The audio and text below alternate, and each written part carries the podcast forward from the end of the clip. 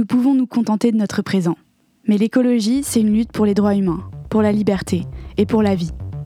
Alors il n'est plus question d'optimisme ou de pessimisme, mais de dignité. Oikos, ça veut dire le foyer en grec, comme l'endroit où il y a le feu. Oikos, c'est un podcast écolo tenu par une militante écolo. Moi, c'est Charlotte, mais ici, je vous parle plutôt avec mon pseudo d'activiste, soldat petit pois. Après avoir pas mal milité dans le milieu écologiste, je me suis rendu compte qu'il était assez fermé sur lui-même et qu'il pouvait paraître obscur et loin des préoccupations de mes potes. Et c'est bête parce qu'en refaisant le monde en manif et en blocage, j'ai appris beaucoup de choses, et notamment qu'on a tous et toutes intérêt à vivre autrement.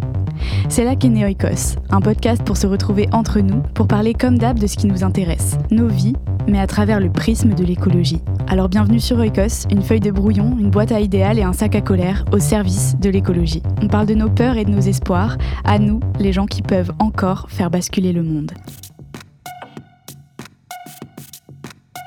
Bonjour, c'est Soldat Petit Pois, j'espère que vous allez bien. Bienvenue sur Oikos. On parle comme chaque lundi d'écologie entre nous. Et aujourd'hui, c'est un épisode Oi Oi. Vous commencez à connaître la chanson. Ce sont les épisodes dans lesquels je passe en revue un peu d'actualité écolo des dernières semaines pour contextualiser euh, nos discussions avec les invités et puis pour vous apporter un éclairage avec mon œil de militante écolo et aussi grâce à l'aide de précieuses sources. Je le répète à chaque fois, mais toutes les sources sont dans la description de cet épisode et elles sont la plupart du temps le fruit du travail de journalistes qui mettent particulièrement bien en lumière les questions écolo et dont il faut évidemment saluer le travail. Avant de vous laisser avec cet épisode, je voudrais juste vous rappeler qu'on est en campagne d'adhésion sur notre média, Motus et Langue Pendue, dont Oikos fait partie. C'est un média qui est pensé comme le journal intime de la société et sur lequel on essaye de parler de questions de société, politique, en ayant un prisme intime pour y intéresser un max de monde. On passe par euh, ce qui nous touche, par euh, nos tripes, et c'est ça qui fait toute la particularité de ce média, qui est pas porté par des journalistes professionnels, mais bien par une équipe de jeunes précaires qui sont engagés et euh, qui n'ont pas forcément euh, des mille et des cents à investir dans un média qui leur tient particulièrement à cœur. Alors ce qui nous coûte depuis trois ans beaucoup d'argent à nous, eh ben on s'est dit que si on le répartissait sur euh, toutes les personnes qui écoutent et qui lisent Motus, eh ben en fait ça serait pas beaucoup d'argent que chaque personne doit mettre dans le média.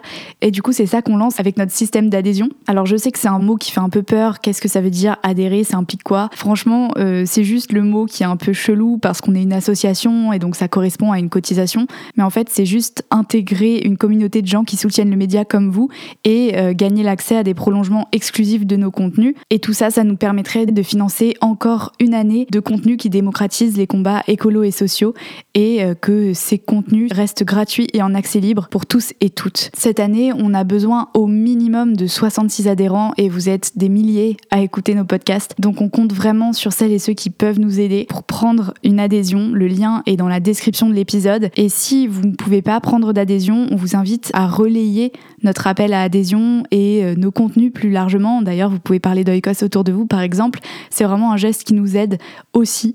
J'arrête de vous embêter et je suis désolée de vous prendre du temps euh, pour en parler. On est en pleine campagne.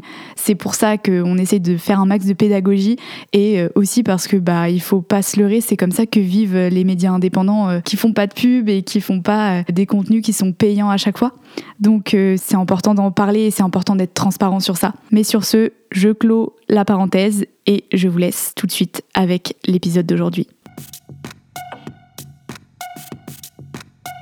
Je vais pas vous mentir, à l'heure où j'enregistre, on est le vendredi 27 octobre à 19h et l'épisode sort lundi. À l'heure où j'enregistre, aujourd'hui a eu lieu l'audience définitive pour savoir si les soulèvements de la Terre vont être dissous ou non. Vous savez que c'est un mouvement qui me tient à cœur et d'ailleurs auquel je prends part. Et je vous avoue que c'est un peu étrange d'enregistrer dans ce contexte parce que je sais pas encore la décision euh, qui va être prise. Euh, à l'heure actuelle, ça sent un peu mauvais parce que le rapporteur a donné un avis favorable à la dissolution. Or, le Conseil d'État suit dans 90% des cas euh, l'avis du rapporteur. Donc voilà, c'est un peu un contexte d'enregistrement un peu fébrile. En plus, je suis pas chez moi, je suis euh, exilée à la campagne parce que je vous avoue que les dernières semaines ont été dures. Il y avait tellement d'actualités et tout ce truc d'A69, ça a fait un peu beaucoup de mobilisation pour moi. Donc euh, je suis dans un contexte un peu étrange. Mais bref, voilà, juste un petit, un petit mot de contexte parce que justement, on va parler des soulèvements de la Terre et on va parler de la 69. Depuis le début de cette année, je vous parle de l'autoroute A69 euh, et je vous donne régulièrement des updates. Pour celles et ceux qui n'ont pas suivi, que nous rejoignent peut-être maintenant, la 69, c'est un projet d'autoroute qui est assez symptomatique, assez symbolique aujourd'hui, alors que les, écologistes euh, se mobilisent particulièrement sur tous les projets routiers euh, sur le territoire. La 69, c'est une autoroute qui devrait être construite entre Castres et Toulouse et qui devrait saccager sur son passage des hectares et des hectares de terre, alors qu'une nationale existe déjà pour faire le même trajet. Euh, l'autoroute gagnerait juste 10 minutes de voiture. Si vous n'avez pas suivi, je vous invite à peut-être réécouter euh, les oi oi précédents, mais en tout cas, euh, tous les moyens légaux et non violents ont vraiment été tentés. Évidemment, ça suscite la mobilisation. C'est un projet qui est indéfendable. Vraiment, des centaines de scientifiques ont signé des tribunes, ont pris la parole, y compris des rédacteurs des rapports du GIEC, dont on parle constamment. C'est des arbres qui ont été abattus d'ores et déjà, alors que je vous rappelle que Emmanuel Macron avait euh, émis le souhait que chaque élève de 6e plante un arbre à partir de maintenant. Enfin, ça va vraiment complètement à contresens. Voilà, des militants euh, écologistes de longue date ont, ont pris également la parole, des politiques. Une pétition a été signée par presque 100 000 personnes. Et malgré ça, gouvernement s'entête donc un grand rassemblement, une grande mobilisation était prévue le week-end du 21 et 22 octobre dernier pour s'opposer au début des travaux. Et comme je l'ai dit la dernière fois, on ne demande pas l'arrêt euh, des travaux, c'est dire, on demande simplement un peu de démocratie, c'est-à-dire qu'un moratoire soit fait pour décider ou non de la construction de cette autoroute, qui peut encore être arrêtée, euh, c'est encore temps, c'est pour ça qu'on se mobilise particulièrement, et c'est aussi parce que c'est représentatif, il y a tellement de projets routiers qui sont en construction en ce moment partout en France, et ça recoupe énormément d'enjeux. Ça continue de nous entraîner dans le même modèle de la voiture euh, individuelle et du bitume. Le bitume, ça détruit des terres et les terres, c'est non seulement des endroits qui peuvent nous nourrir, c'est des endroits qui peuvent nous permettre de respirer, c'est des endroits qui peuvent nous aider à lutter contre le dérèglement climatique, c'est des endroits qui sont à nous aussi et sur lesquels on veut avoir la main sur les décisions de ce qui se fait ou non sur nos territoires. C'est exactement ce qui n'est pas fait et vous savez pourquoi c'est pas fait? Parce que 61% des habitants et habitantes de la région sont opposés au projet de l'autoroute A69. Donc c'est simple, ils ne veulent pas faire de moratoire parce qu'ils savent qu'ils perdront et qu'ils n'ont pas envie de perdre parce que c'est des contrats juteux qui leur passent sous le nez. Bref, pour s'opposer à ça, vous vous doutez bien qu'on a tenté euh, le tout pour le tout, c'est-à-dire que je vous ai parlé des pétitions, je vous ai parlé euh, des mobilisations, des interpellations, euh, des rendez-vous avec des élus, des grèves de la faim, des grèves de la soif. On a tout tenté et il faut rappeler aussi qu'il y a un recours au fond sur cette affaire qui n'est pas encore jugée. Et pourtant, le chantier a déjà commencé, les abattages d'arbres ont déjà commencé. Et en plus de ça, c'est pas juste qu'ils ont déjà commencé, c'est qu'ils accélèrent, ils accélèrent le chantier euh, avec un argument terrible qui est de dire les écolos vont pas continuer à se mobiliser si c'est trop tard parce qu'on a déjà tout ravagé. Donc euh, les personnes qui sont sur place, les habitants et les habitantes, les élus et les militants du coin ont remarqué sur le tracé de la 69 une accélération du chantier et euh, par exemple des arbres qui sont tout d'un coup abattus à toute vitesse. Je vous ai dit aussi que 61% des habitants euh, sont contre ce projet et euh, il y a 82% qui demandent ce moratoire. Dans une super vidéo, le vidéaste Partager c'est sympa, que vous connaissez sûrement, qui fait des vidéos de très bonne qualité sur les questions d'écologie, se pose une question que je pense on, se pose tous, c'est mais pourquoi il s'entête Et ben en fait c'est très parlant que le gouvernement et euh, les entreprises s'entêtent sur ce projet parce que justement ça nous permet de mettre en lumière que là-dessous, ils peuvent défendre ce qu'ils veulent. Ce n'est jamais une question de bien commun, d'intérêt commun. C'est une question de lobbying et d'intérêt économique pour quelques-uns. C'est une autoroute qui va coûter 17 euros alors que la nationale est gratuite. C'est des gens qui vont s'en mettre plein les poches et c'est surtout deux actionnaires de ce projet qui, selon ce que rappelle Media of Investigation, ont contribué directement ou indirectement au financement de la campagne présidentielle d'Emmanuel Macron. Et qui s'entête à construire cette autoroute? Le ministre des Transports d'Emmanuel Macron. Bref, bon, revenons à des choses plus réjouissantes entre guillemets. Selon les organisateurs il y avait euh, pendant ce week-end du 21-22 octobre 10 000 personnes sur la manif. C'est énorme. Euh, il y avait plusieurs cortèges différents qui laissaient vraiment la place à la diversité des actions et des tactiques. Et notamment, on pouvait très bien, il y a des gens qui sont venus en famille avec des enfants et qui ont fait euh, une marche plutôt festive et joyeuse qui euh, s'est très bien déroulée. Et puis, il y avait d'autres cortèges qui avaient pour ambition d'être un peu plus offensifs. C'était une action co-organisé par plusieurs collectifs, dont les Soulèvements de la Terre, Extinction Rébellion Toulouse, le collectif La Voix est libre, et bien sûr euh, les militants comme Thomas Braille et les grévistes de la faim qui se mobilisaient euh, là-dessus depuis des semaines. Un cortège notamment s'en est pris à la cimenterie qui va construire cette autoroute. Un autre cortège avait pour ambition de mettre en place une ZAD, une zone à défendre, et ils ont réussi. Une ZAD a été installée, elle a duré même pas 24 heures. Et oui, parce que le lendemain, du coup, euh, le dimanche, sur la ZAD euh, qui avait été récemment installée, euh, il y avait une conférence de scientifiques notamment qui prenaient la parole. Tout était très calme, les gens étaient assis, écoutaient, et l'expulsion un peu surprise de la police et extrêmement violente surtout a eu lieu pendant cette conférence, a interrompu la conférence des scientifiques, ce qui est quand même tout un symbole hein, quand des gens casqués avec des matraques débarquent au milieu de militants assis qui écoutent la parole scientifique. Bref, vous pouvez aller regarder la vidéo de partager c'est sympa sur, euh, sur le sujet. Parfois les mots manquent un peu pour euh, décrire les situations parce que c'est toujours un peu les mêmes et en même temps c'est toujours aussi choquant. Euh, des pluies de lacrymo, des gaz lacrymo à n'en plus voir devant soi. La police qui allume avec ses lacrymos des feux que les militants tentent d'éteindre. Bref, je rappelle que le 26 octobre, donc il y a quelques jours, ça faisait 9 ans jour pour jour que Rémi Fraisse, qui était un militant écologiste qui se mobilisait contre le barrage de Sivins, a été tué par un tir de grenade qui venait de la gendarmerie française. Et quasiment dix ans plus tard, euh, on en est à revivre euh, les mêmes scènes et à se faire euh, criminaliser et à se faire encore une fois traiter de terroriste, etc. Parce que les mensonges du gouvernement, notamment Clément Beaune qui s'est emmêlé les pinceaux et qui a dit qu'il y avait 2400 manifestants et 2500 éléments radicaux cagoulés et violents. Oui, donc 2500 éléments radicaux sur 2400, tout à fait. La préfecture, elle, elle raconte qu'elle a comptabilisé 2500 individus violents, presque tous cagoulés, vêtus de noir, casqués, portant des boucliers, des bâches noires et des parapluies, eh bien, en fait, c'est ce qu'il faut pour pouvoir euh, manifester euh, en se sentant en sécurité dans la France de 2023. Et en plus, ce n'est pas du tout ce que rapportent les journalistes qui étaient sur place, euh, puisque, les, par exemple, les journalistes de France 3 ont compté 400 personnes qui correspondaient à, cette description. C'est pareil, sur Twitter, il y a un communiqué de la préfecture qui parle d'une saisie de plusieurs armes, de barres de fer, de pioches, de masques à gaz, de boules de pétanque, de couteaux, avec une photo, une photo sur laquelle on voit euh, des masques FFP2 et un tout petit couteau. Pareil, la préfecture accuse les manifestants d'avoir empêché les pompiers d'accéder au, site de la cimenterie, cimenterie dans laquelle un, un camion a pris feu suite aux dégradations. Et selon un journaliste du Monde, aucun contact n'a eu lieu avec les forces de l'ordre ou avec les pompiers, puisque les manifestants ont quitté les lieux bien avant que les véhicules de secours ou de gendarmes ne s'approchent du site. Donc bref, c'est une vaste opération de com, en fait, tout ça. Est-ce que c'est un hasard que l'audience finale de dissolution des soulèvements de la Terre ait lieu juste après ce week-end, où, encore une fois, l'action policière a été complètement démesurée en termes de déploiement de force par rapport à ces actions de militants qui, on le rappelle, ont tout tenté avant, hein, quand même? Faut pas s'étonner au bout d'un moment. En fait, on fait quoi?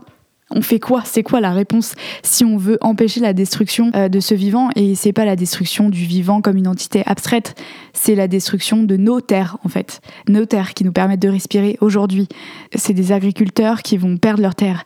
C'est des espèces qu'on va pas pouvoir sauver. C'est des enfants qui vont vivre entourés par des énormes routes, notamment dans le Val d'Oise où il y a un projet similaire. Est-ce que c'est un hasard que, que cette opération, qui a été suivie par de nombreux tweets, notamment de Darmanin, qui parle encore une fois d'éco-terroristes, alors qu'on vient de vivre des attentats terroristes, je veux dire des terroristes, ça décapite des gens. Ça commence à devenir lourd et ça juste avant l'audience au fond au Conseil d'État.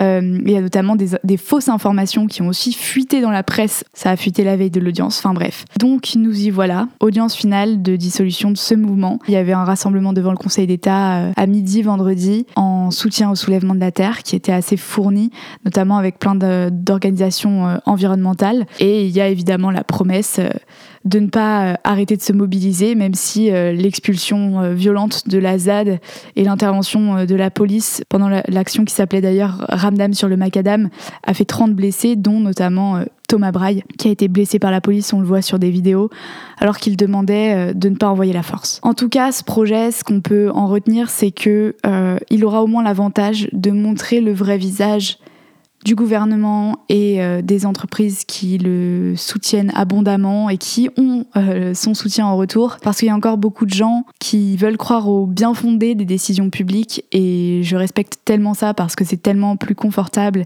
de vivre dans un monde où on pense que les responsables publics sont responsables. Et malheureusement, c'est pas le cas et il faut s'en rendre compte vite parce qu'on aura besoin de beaucoup de gens et de beaucoup de gens qui lâchent rien dans les prochaines semaines, les prochains mois et en tout cas, on continue de se mobiliser contre la 69. C'est la bétonisation à marche forcée, la destruction et le soutien aux entreprises qui nous tuent à petit feu qui est violent. No macadam, comme on dit. Je vous renvoie vers plusieurs choses. Un article de reporter, les soulèvements de la Terre vont-ils être dissous? Un, article de Libération euh, sur les scientifiques opposés à la 69. Un article de Vert euh, sur le comptage un peu étrange de la préfecture sur les manifestants violents. Et enfin, je vous renvoie vers la fameuse vidéo de Partager c'est sympa qui est vraiment hyper instructive si vous voulez creuser un peu plus. D'ailleurs, il en a fait une sur la 69 et une sur l'action contre la 69 qui sont toutes les deux très bien. Deuxième actu, on passe sur un truc un peu plus positif. Euh, je sais que ça va vous faire du bien. Est-ce que vous vous rappelez euh, du projet Montagne d'Or en Guyane? Cette mine, cet énorme chantier là à ciel ouvert en Guyane. Ça fait plusieurs années parce que moi, on en parlait quand j'ai commencé à m'engager en 2018. En fait, depuis plusieurs années, c'est une compagnie qui est russo-canadienne qui s'appelle Montagne d'Or, qui euh, a toujours voulu euh, ouvrir une mine d'or à ciel ouvert qui ferait au moins 2,5 km de long sur 400 mètres de large et qui serait profonde d'une centaine de mètres. Et cette mine, le problème, bon, la mine est un problème en, soi, mais elle serait en plus située juste au bord d'une réserve biologique qui s'appelle Lucifer des coups des qui est située au nord-ouest de la Guyane. En 2018, on en avait beaucoup entendu parler, ça avait mobilisé énormément euh, les écologistes parce qu'il y avait un débat qui s'était ouvert sur la prolongation ou non d'une des huit concessions détenues par euh, cette compagnie. Il y avait des discussions sur le fait de prolonger cette concession où le projet devait voir le jour. Et cette prolongation, en fait, c'était vraiment indispensable pour relancer les travaux. Pourquoi ça posait problème d'ailleurs, vous me direz Eh bah, bon, je vous passe les risques de pollution, les risques pour la biodiversité qui ont été super bien mis en avant par plein d'assauts environnementaux. Et pour être plus précise, l'extraction de l'or aurait nécessité des milliers de tonnes d'explosifs et de cyanure et 195 millions de litres de fuel pendant les 12 années de vie du projet. Et puis, il y avait eu des études qui avaient été faites. L'impact du projet sur l'emploi, qui était un des arguments euh, les plus utilisés par les promoteurs du projet, eh ben, il aurait été en fait deux fois plus faible que celui qui avait été estimé à la base parce que ce projet, en fait, il nécessite beaucoup de capital, mais pas beaucoup de main-d'œuvre. Au total, c'est 54 millions de tonnes de minerais qui auraient été arrachés à la montagne pour seulement 1,6 g d'or par tonne de minerais. Le tout euh, situé en bordure de réserve biologique intégrale. Et puis, tout ça, en plus, c'était absolument pas soutenu par la population locale. Tiens, tiens, ça nous rappelle quelque chose, n'est-ce pas? Un sondage IFOP qui avait été fait à l'époque montrait que 72% des Guyanais n'avaient pas été convaincus par la compagnie Montagne d'Or pendant les débats publics. Qui s'était mobilisé contre, il y avait notamment, vous en souvenez peut-être, le collectif local Hors de question, Or OR et euh, France Nature Environnement. Elles avaient contesté euh, ce, renouvellement de la concession devant le tribunal administratif de Cayenne, mais la compagnie à l'époque avait contesté la décision et avait obtenu en 2021 le renouvellement, le fameux renouvellement de, de cette concession. Et ah oui, je ne vous ai pas dit sur quoi s'était basée cette compagnie pour obtenir ce renouvellement. C'est dingo, vraiment. Elle s'était basée sur le code minier qui n'imposait pas la prise en compte de l'environnement dans le renouvellement des concessions minières super, c'est pas noté dans la loi, donc allons-y, défonçons tout sur notre passage. Mais ça s'est pas fini là, et heureusement, parce que maintenant on sait un peu mieux l'issue, France Nature Environnement a relancé une action en justice pour faire reconnaître que le code minier est contraire à la Constitution française, parce qu'il ne prévoit pas euh, d'inclure le public et la participation du public de manière suffisante dans le débat et aussi parce que en fait on peut pas omettre complètement l'environnement dans les prises de décision. Et bingo, le Conseil constitutionnel donne raison à la FNE début 2022 et donc ces dispositions du code minier qui avaient permis le renouvellement de la concession sont jugées inconstitutionnelles parce qu'elles ignorent la charte de l'environnement, la charte de l'environnement qui a valeur de, de texte constitutionnel en France. Je le rappelle parce que on aurait vite fait l'oublier, n'est-ce pas?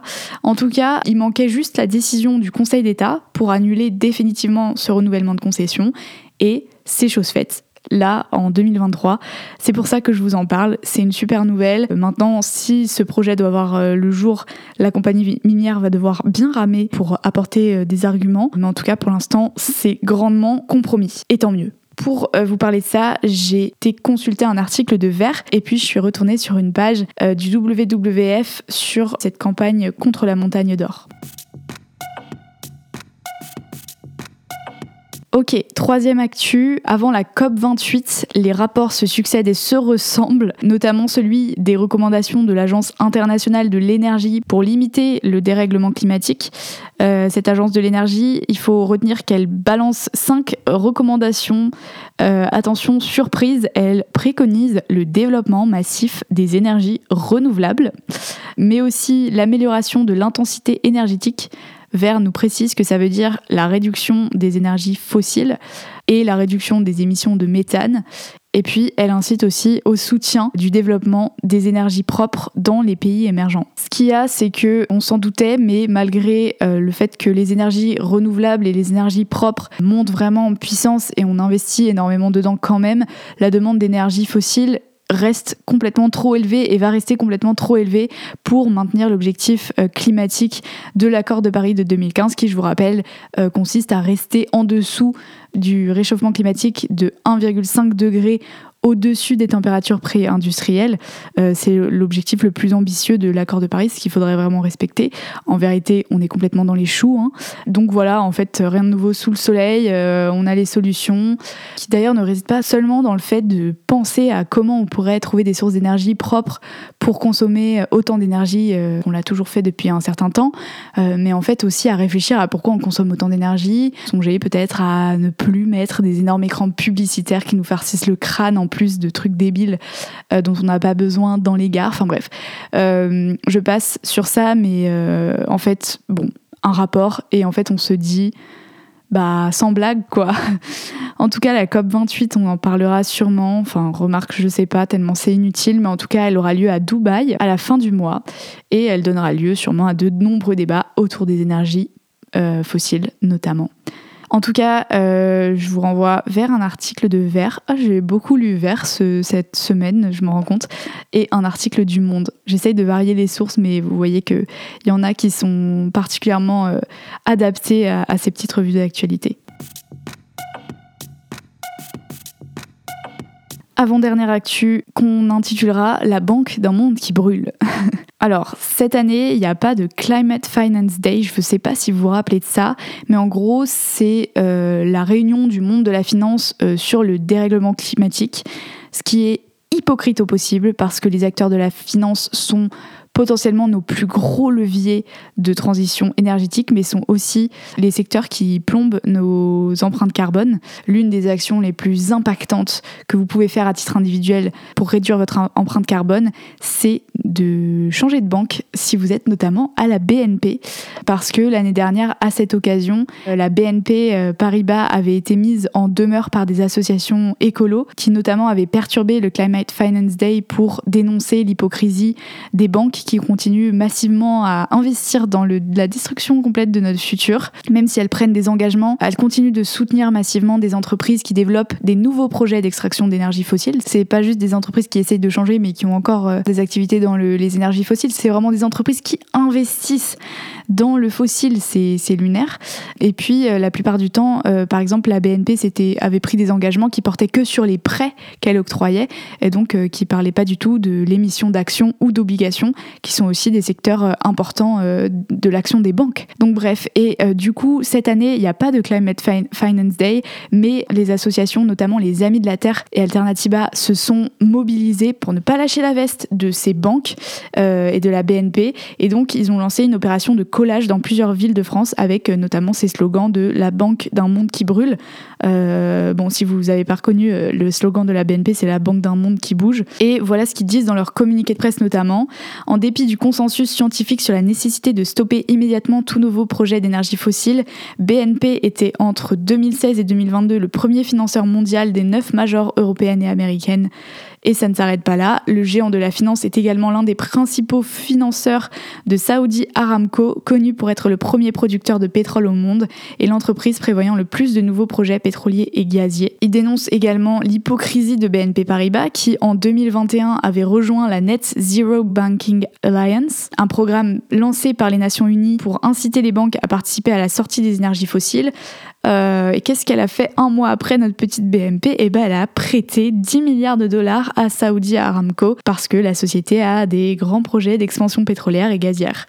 Et puis elle aurait pu s'arrêter là, mais non, non, un an plus tard, elle a refait la même chose, mais cette fois-ci, c'était pas 10 milliards de dollars, c'était 14 milliards de dollars qui ont été octroyés à la même compagnie. Donc elle continue d'investir dans une industrie qui nous conduit vraiment tout droit vers un monde euh, à plus 4 degrés. Si vous voulez, vous pouvez signer la pétition euh, de l'affaire BNP qui est menée depuis l'année dernière conjointement avec les associations Notre Affaire à tous, Oxfam France, les Amis de la Terre et qui a été lancée en février dernier. C'est la première action en justice contre une banque pour sa contribution au dérèglement climatique. Et il y a plus de 60 000 citoyens et citoyennes qui ont déjà signé. Et puis d'ailleurs, c'est pas juste les associations et les citoyens, il y a aussi des scientifiques qui se sont mêlés de la question.